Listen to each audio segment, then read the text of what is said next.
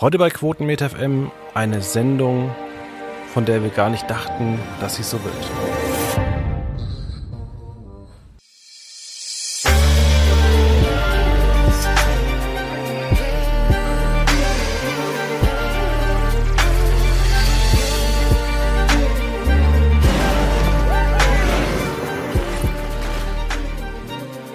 Und damit recht herzlich willkommen. Hallo David, schön, dass du mal wieder da bist.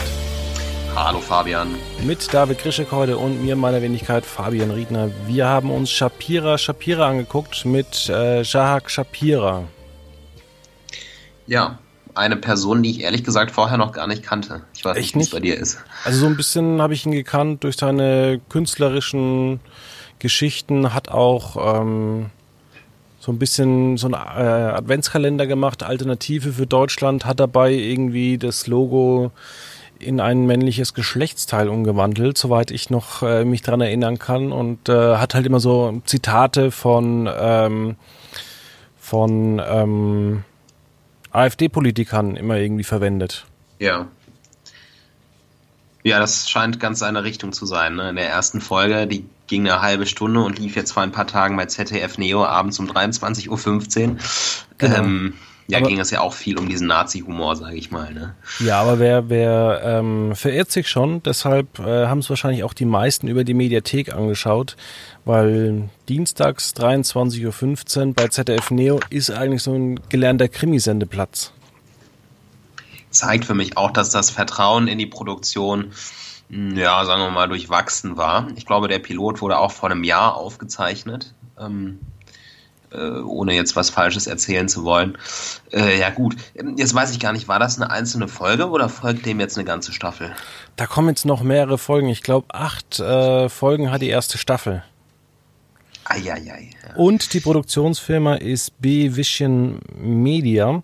Und wir hatten dazu auch eine schöne Kritik vom Julian Miller bei Quotenmeter, der natürlich auch, wie wir gleich drauf kommen werden, sehr viel Nazi-Humor auch mit Sede Somuncu im Einspielfilmer, Einspielfilm gezeigt hat. Ähm, eben, dass beide die Anfangsbuchstaben SS haben. Ähm, Shahak Shapira ist 88 geboren, also was passt besser, SS 88 zu seiner Sendung und dann noch ein bisschen diesen Nazi-Humor.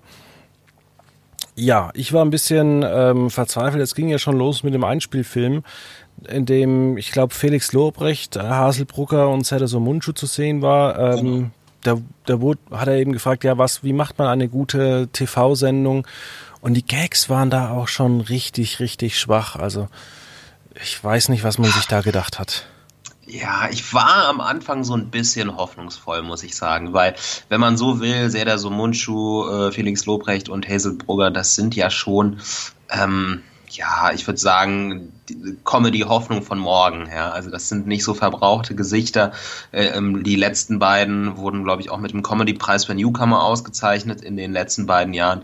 Also das sind schon, schon Ge- Gesichter, die sind nicht schlecht und die haben, glaube ich, auch noch Karriere vor sich. Und da dachte ich mir, na gut, wenn die jetzt vorkommen, vielleicht ist das so ein Vierter in dem Reigen der äh, äh, Shapira. War er meiner Meinung nach nicht. Ne? Also ich fand auch äh, die Gags, also ZDF Neo sprach ja von einem ganz neuen Format, äh, das da auf den Markt kommt, irgendwie eine Revolution. Naja, er stand dann in so einem Raum, machte seine Witze, also ein paar Witzchen, dann kamen ein paar Einspieler, in denen er mitspielte, dann kamen wieder ein paar Witzchen. Äh, Es war vor allem irgendwie ziemlich ziemlich, ziemlich durchschnittlich normal, also gar nicht so revolutionär wie erhofft. Ja, also ich, wenn es wirklich so revolutionär gewesen wäre, dann habe ich mich gefragt, wo waren eigentlich die ganzen Leute, die dafür verantwortlich waren, äh, zwischen Mitte der 90er und 2010. Allein Ladykracher und andere Sketch-Comedies haben so funktioniert, dass da jemand auf die Bühne kommt, äh, einen Witz erzählt und dann eine Reihe, okay, es waren jetzt nicht eine Reihe von Einspielfilmen, sondern jeder Einspielfilm wurde unterbrochen von einer, ja, ich würde schon fast sagen, richtig mies übergeleiteten Überleitung, würde ich jetzt so mal sagen. Also es, ich habe es alles aufgeschrieben. Es ging ja damals äh, darum, zum Beispiel der erste Film, auch recht, die waren ja auch alle recht lang. So Düsseldorfer kommen nach Berlin, Neukölln, wollen sich irgendwie mit Vintage-Möbeln äh, neu einkleiden und dann gibt's eine Eimer weiße Farbe für 350 Euro, beziehungsweise ähm, eine Mülltonne für 2500 äh, Euro. Ich fand das alles nicht äh, lustig und danach, nach dem Sketch, hat äh, Shanak Shapira einfach den gleichen Gag nochmal wiederholt, um ja. dann eigentlich auf dieses Familienessen einzugehen. Und dies, da kam wieder ein Sketch, ähm, der auch viel zu lang war. Das, wo er immer seinen Bruder nachmacht mit, ja, ich ja, bin jetzt auch schwul. Und am Ende wurde der Bruder hingestellt, der wirklich anscheinend schwul wäre, ähm, homophob ja, ja. genannt wurde. Und am Ende äh, hieß es noch, ja, ich bin adoptiert. Ja, also ich habe da irgendwo die Punchline nicht richtig verstanden.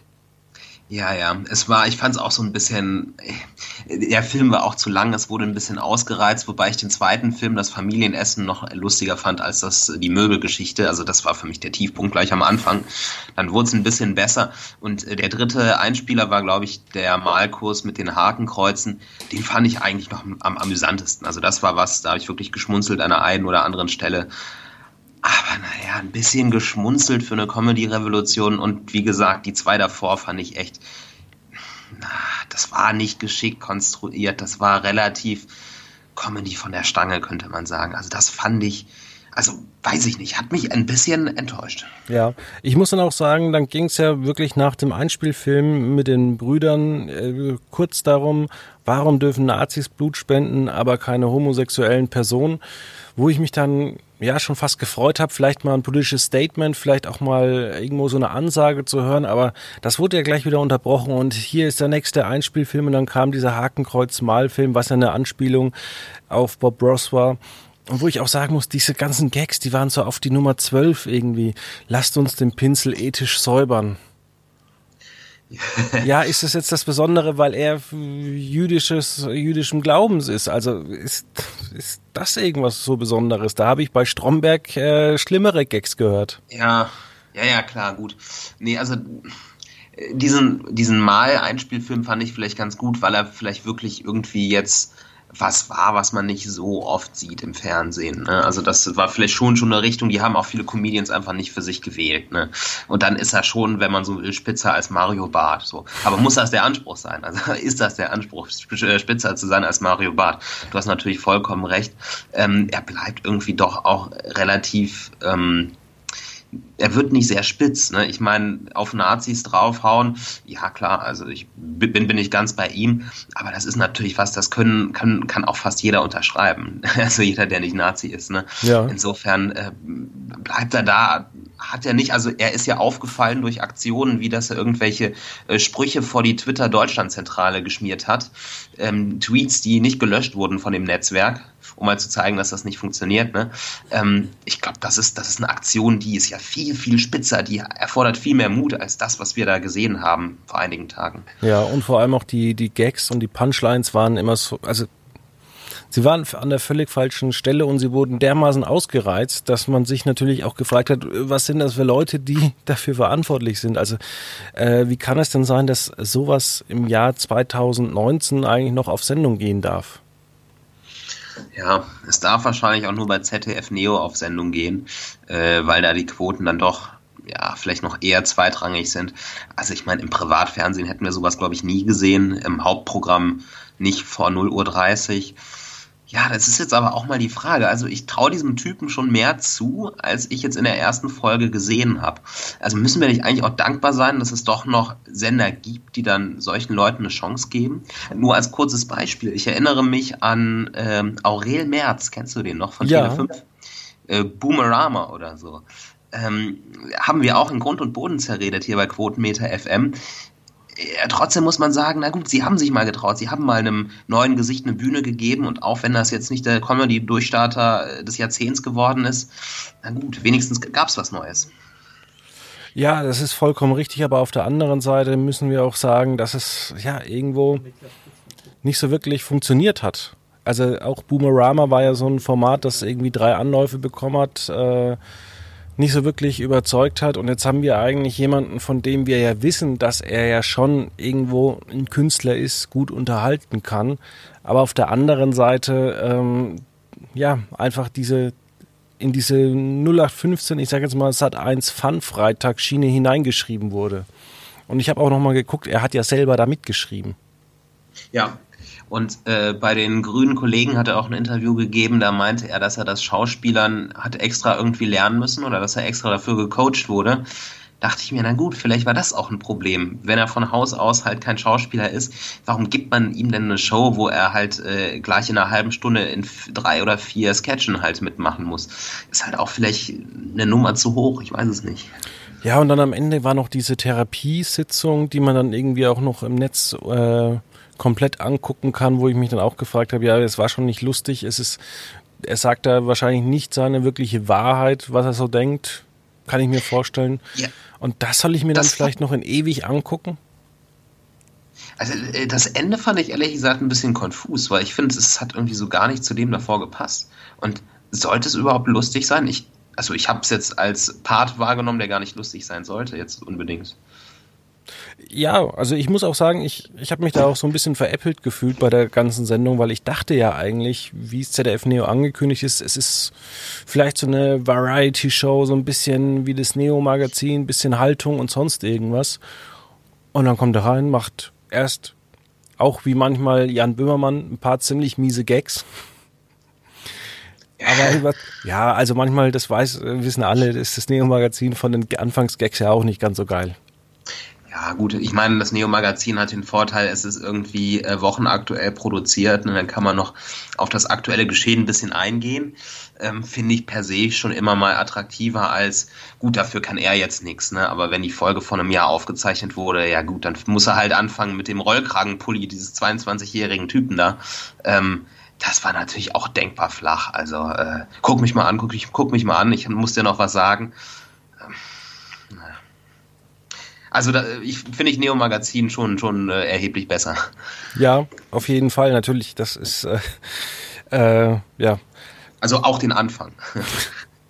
Ja, und was ich dann auch noch sagen muss, äh, ja, es war, dass es halt diese fünf Einspielfilme gab und dann halt damit auch die eigentlich die komplette Sendung bestritten worden ist, habe ich auch nicht ganz so ganz kapiert. Nee. Nee, es war wirklich äh, wenig so. Also er war ja quasi wie so ein ähm, Nachrichtenansager. Ne? So, so zwischendurch hat er nur halt ein bisschen übergeleitet und dann ging es halt gleich rüber den nächsten Sketch. Wäre es natürlich spannend zu wissen, wie sehr das runtergeschnitten wurde. Ne? Ich glaube nicht, dass, da, dass er die Leute versammelt hat und er hat da nur sechs Minuten äh, Programm vor denen gemacht. Ich könnte mir schon vorstellen, dass das länger war und dass das ZDF Neo ein bisschen zusammengekürzt hat. Das frage ich mich bis heute auch bei Lady Kracher und sowas, wo es ja eigentlich in ähnlicher Form war. Sind die Leute da wirklich nur reingekommen, damit Anke Engelke mal äh, vorbeischneit, einen Gag erzählt und dann irgendwie 20 Minuten äh, Film anschaut? Ja, gute Frage, ne? Äh, oder sie wurden mit Freigetränken gelockt und das war tatsächlich so. Weiß man nicht, ne? Ähm, Fände ich ein bisschen komisch. Oder ich könnte mir dann vorstellen, dass gerade ZDF Neo sagt, na gut, wir geben dem eine Chance, aber äh, bloß nicht über 29 Minuten, 4 Sekunden. Ne? Ja, das kann auch sein. Auf der anderen Seite muss ich sagen, das Studio war echt schön. Ja, das fand ich auch ganz heimelig. Also es war ja wirklich sehr klein, ich glaube äh, vielleicht doppelt so groß wie mein Wohnzimmer, aber ähm, das muss ja gar nicht schlecht sein. Ne? Also es war eine sehr intime Atmosphäre, er war extrem nah dran an den Zuschauern, es war sehr, sehr nett eingerichtet. Also ähm, ja, dann auf diesem Hocker da, ja. doch, also aber hätte er theoretisch auch in der Blue Box stehen können, weil unterm Strich hat ja. auch das Studio dazu nicht gepasst, außer dass er den am Anfang, den 22-Jährigen, kurz was gefragt hat aber auch das war eigentlich eine Sache von, sage ich mal, 20 Sekunden, die jetzt ja. nicht zur Sendung wirklich beigetragen hat. Nee, also insofern ist da ja schon Potenzial. Ne? Er hat das Publikum, er könnte mit dem interagieren. Er ist ein Typ, der schon mal gezeigt hat in der Vergangenheit, dass er auch nicht davor zurückschreckt, Haltung zu zeigen. Ne? Auch äh, wenn er dafür irgendwie äh, Widerstand erfährt. Also im Wikipedia-Artikel äh, stand das zumindest so, ne, dass er auch durchaus da Widerstand erfährt. Ist ja klar, ne, wer solchen Humor macht. Ähm, ja, wirklich schade, dass, muss man sagen, der Premierenfolge davon äh, sehr, sehr wenig angekommen ist. Ja, dann würde ich mal sagen, es ist ja noch eine weitere Sendung äh, diese Woche gestartet äh, Get the Fuck out of, äh, out of My House. Das ist ja eigentlich mein Top der Woche, dass die Quoten so schlecht waren, weil ich finde dieses Format immer noch schlecht. Wie ist es denn eigentlich bei dir? Das ist jetzt aber ein Themenschwenk. Nee, ich muss ganz ehrlich sagen, ich habe es mir äh, nicht angeschaut. Jetzt in Staffel 2. In Staffel 1 habe ich zwischendrin mal reingeschaut. Ähm, ich glaube, wir hatten es auch letztes Jahr schon besprochen.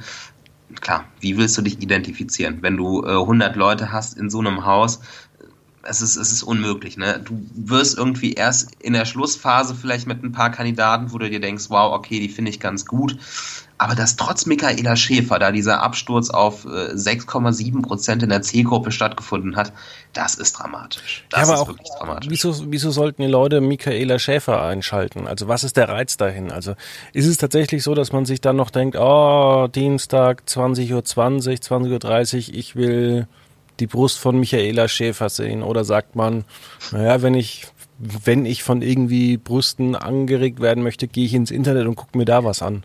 Also das ist immer so das Ding, was ich mir so, was ich mich so frage, weil ich meine, du kannst theoretisch, wenn du irgendwie angefixt werden willst durch Erotik, da gehst du einfach ins Internet. Und ich glaube auch nicht, Michaela Schäfer ist so der Punkt, wo man sagt, ja, das ist, das ist das, was ich jetzt unbedingt sehen möchte. Und auch ein Dschungelcamp guckt man ja nicht an, weil äh, da vielleicht mal ein paar Leute nackt durch die Gegend äh, laufen wollen, sondern es ist ja tatsächlich auch schon von RTL immer so geschnitten, ähm, auch wie viele andere Formate wie das Sommerhaus der Stars, Adams sucht Eva, dass es da um Lästereien geht. Ja, und ich meine, Tommy Pieper äh, nackt sehen, also das, ich glaube, mein Leben wäre besser. Nein, Spaß. Also das hätte ich mir schenken können, äh, hätte ich mir sparen können.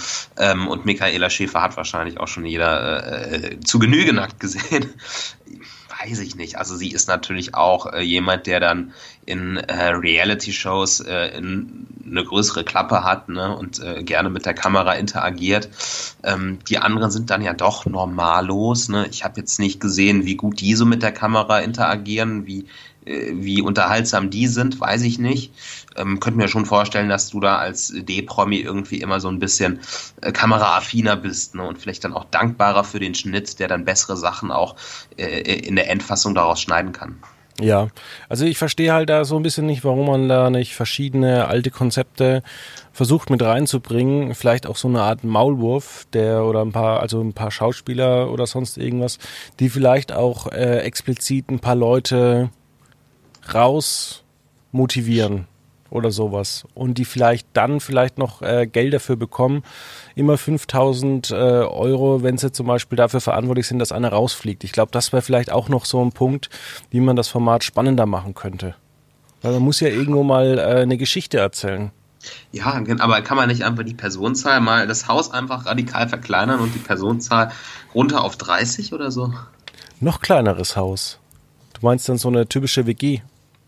Ja, mein, meinetwegen, aber ich meine, okay, also mir geht es halt vor allem darum, dass man einfach die Personenzahl extrem reduziert, ne? drittelt oder, oder äh, halbiert, keine Ahnung. Ja, also es ist natürlich, wie du schon sagst, in den ersten zwei Folgen ist es natürlich so ein Problem, dass man mit niemandem ja irgendwie was aufbauen kann, eine Interaktion oder auch ein Storytelling, weil es einfach zu viele sind.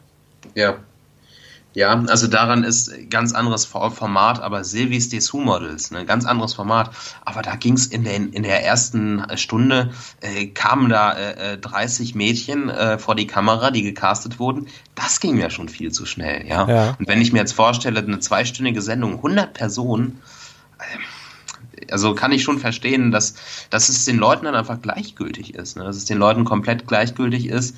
Und ähm, was dann, glaube ich, noch hinzukommt, äh, die Moderation. Also habe ich zumindest gelesen, dass die weiterhin sehr steif ist. Und also im letzten Jahr, von dem, was ich da gesehen habe, fand ich die Moderation eigentlich auch eher unglücklich verglichen mit anderen Reality-Formaten. Ja, wobei ich habe immer so das Gefühl, es gibt in Deutschland nur noch zwei Möglichkeiten oder bei Pro 7 oder 1. Entweder man holt sich einen Kommentator oder der Moderator muss alles noch äh, im Off sprechen. Ja, ja, klar. Äh, du äh, denkst an Global Gladiators mit dem Kommentator. Ja, ja, da war ja auch die, die, ähm, die Moderation war schwach, aber das Format war an sich ja gut umgesetzt. Ja. Ja, man müsste da eigentlich mal eigene Wege gehen. Ne? Also Promi Big Brother vor zwei, drei Jahren war da, glaube ich, auch so. Das fand ich eigentlich ganz gut. Ne? Mit Jochen Schropp in dem Studio hatten die äh, lange Zeit halt so ein bisschen den Gegenpart zum Dschungelcamp. Äh, das war nicht so bewusst auf Humor gesetzt, die Anmoderation. Und dann, als Jochen Bendel mal äh, Co-Moderator war, dann war das auch so ein, so ein steifes miteinander, was einfach nicht die Dynamik hatte vom, vom Dschungelcamp. Vielleicht müsste man da auch einfach mutig sein und eigene Wege gehen und nicht äh, gemusst, irgendwie gezwungen, da irgendwas über die Bühne bringen. Ja.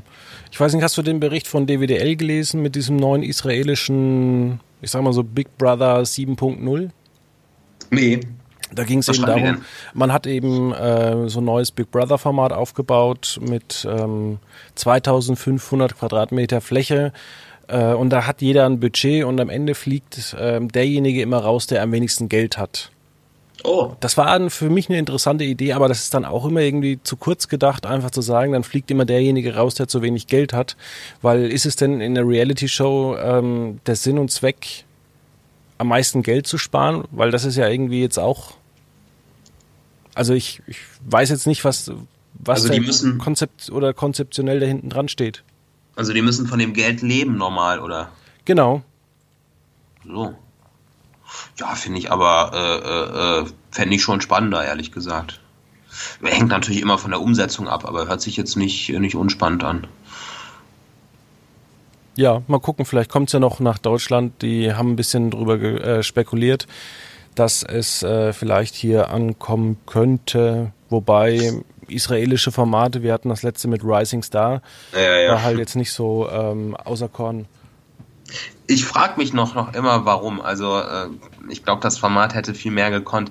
Ne? Also eine starke Marke allein reicht nicht. Es braucht irgendwie auch immer die gute Adaption. Ne? Und ich glaube, wir haben im Gegenzug Formate, die sind vielleicht nach Deutschland noch besser adaptiert als im Original. Ne? Denken wir an Wer wird Millionär? Das gibt's in Deutschland noch immer, das gibt's im Mutterland nicht mehr. Ähm, ja, ist halt immer die Frage, was man auch für eine eigene Handschrift der Sendung dann gibt. Genau, dann würde ich sagen, machen wir mal weiter mit vielleicht deinem Top der Woche. Achso, dein Top war die schlechte Quote bei. Ähm ja, weil das Format einfach nicht gut ja, ja. war. Ja, ja, klar. Nee, ähm, dann gehen wir mal in den Sport für meinen Top der Woche. Das ist das äh, Spiel zwischen Dortmund und Schalke in der Bundesliga am 27. April äh, 15.30 Normal will man das ja bei Sky vermuten. Äh, das ist auch nicht falsch, aber zusätzlich gibt's das äh, dieses Mal auch in der ARD. Da gibt's eine besondere Vereinbarung äh, zwischen Sky und dem ersten. Das erste wird dann live übertragen. Ja, die Fans wird's freuen. Spannendes Revierderby. Und vor dem Hintergrund, dass Sky irgendwie äh, zuletzt nur noch Marktführer ist am Samstagnachmittag, äh, ist das wahrscheinlich auch das äh, ein schönes Geschenk fürs Erste. Ja, wahrscheinlich hat Sky gesagt, äh, wir wollen unbedingt der ARD mal ein paar Marktanteile äh, schenken, nicht, dass sich noch die ARD auflösen muss, weil sie nicht mehr relevant am Samstagnachmittag ist. Genau, dann dachte sich die ARD, machen wir uns das teure Geschenk doch. Genau. Ja, doch. Äh, da habe ich mich sehr gewundert, dass man das gemacht hat. Ähm, auf der anderen Seite hat man ja auch immer ein Spiel, glaube ich, pro, pro halbe Saison bei Sky Sport News HD gesendet. Jetzt wird es halt nicht mehr dort gesendet, sondern ja. vielleicht an die ARD verkauft. Was soll's? Ja, was soll's. Also, ich meine, für die Fußballfans ist es schön, die haben sowieso, äh, müssen alle möglichen Abos jetzt abschließen, um alles zu sehen, deswegen umso besser. Richtig. Ähm, apropos Abo abschließen, das ist mein Flop der Woche. Darüber habe ich gestern berichtet über YouTube TV. Das ist so eine Art, wie es in Deutschland gibt, äh, Waipu TV, äh, TV, Spielfilm TV. Also da kann man jedenfalls die ganzen Sender abonnieren, hat noch eine Mediathek, äh, gibt's nur in den USA. Und da wird jetzt der Preis erhöht, weil man jetzt noch die Discovery-Sender hat und dann muss man monatlich 50 Euro bezahlen. Und da müssen wir wirklich sagen, sind wir hier in Deutschland wirklich verwöhnt, weil die Kosten für so ein Abo äh, oder auch ein Kabelnetzanschluss oder auch so Waipu oder sonst irgendwas, die betragen eben nicht 50 Dollar pro Monat, sondern maximal so 20 Euro. Mhm. Ich dachte schon, dein Flop der Woche ist die äh, Netflix-Preiserhöhung. Nee, das ist mein Top der Woche, weil ich so großer Netflix-Fan bin und irgendwie fast alles nicht mehr zu Ende schaue, dass ich jetzt mein Abo endlich kündigen kann. Ah. Ich finde auch nichts mehr bei Netflix. Ich habe jetzt wieder mal Formate gesucht. Ich wollte mal wieder äh, The Mentalist angucken, Doctor Who. Alles raus. Nee. Doch. Ja. Hm. Na gut. Ich wollte noch äh, Haus des Geldes schauen. Ich habe es noch immer nicht geschafft. Ja, Dein Flop der Woche? Ähm, Flop der Woche, genau. Das ist ähm, Reinhard Grindel. Und äh, genauer gesagt, ähm, äh, seine ehemaligen, also er war ja mal für ZDF tätig, war dann äh, Bundestagsabgeordneter meines Wissens, war dann beim DFB äh, jetzt vor einigen Tagen das spektakuläre, der spektakuläre Rücktritt. Und jetzt heißt es laut Medienberichten, dass das ZDF wohl tatsächlich prüfe, ähm, ob er irgendwie ein Recht hätte, zurückzukehren äh, ins, äh, in den Sender. Von ob er das selber will, dass es nicht überliefert. Aber ich sag mal so, mit ein bisschen Menschenverstand welcher Zuschauer möchte denn Reinhard Grindel noch im, im ZDF sehen? Ich meine, das wäre wieder so ein Glaubwürdigkeitsproblem, äh, dass man da unnötig aufkommen lassen würde, ähm, dass man sowas überhaupt prüfen naja, muss. Naja, aber er kann doch vielleicht bei Bares für Rares die Uhren prüfen, wie viel Wert die dann haben. Gut, du hast mich überzeugt. Ich meine, da kommen jetzt vier, vier Primetime-Specials und da brauchen die einfach jemanden, der Ahnung hat, der einfach mal sagt, ja gut, die Uhr, die ist halt äh, nur 400 Euro wert und es ist ja auch dann Zubrot für die Händler, dass die eben noch mehr Folgen dann für die Primetime machen können. Nee, du hast vollkommen recht. Also ich, ich nehme das auch zurück. Es ist ein guter Mann für Bares Ferraris, ja. ja, okay, dann komme ich zu meiner Kurznachricht. Und zwar, ähm, ja, wenn man sich einfach mal denkt, scheiß auf erzählerischen Inhalt, scheiß auf äh, das, was die Fans wollen, dann macht man es einfach wie AMC und bestellt eine dritte The Walking Dead Serie. ja, ich meine, die, die Quoten sind verhältnismäßig für AMC wirklich noch klasse. Aber man hört von vielen überwiegenden Fans hört man, es ist schon ziemlich ausgelutscht. Und jetzt einfach zu sagen, wir machen noch eine dritte, damit wir keine Pausen mehr haben zwischen Super Bowl und äh, Thanksgiving, das ist schon geil, sich so hinzustellen und einfach mal aus diesem Grund eine Serie zu bestellen. Nicht, weil man gute Ideen hat, sondern einfach aus diesem Grund. Also ich bin bei The Walking Dead, ich, wirklich, ich war in den ersten Staffeln schon ein großer Fan. Ich bin 2015 ausgestiegen. Ähm, da tat sich für mich irgendwie nichts mehr. Äh, die Folgenzahl ist sowieso gigantisch in jeder Staffel, ne, über 20 Folgen.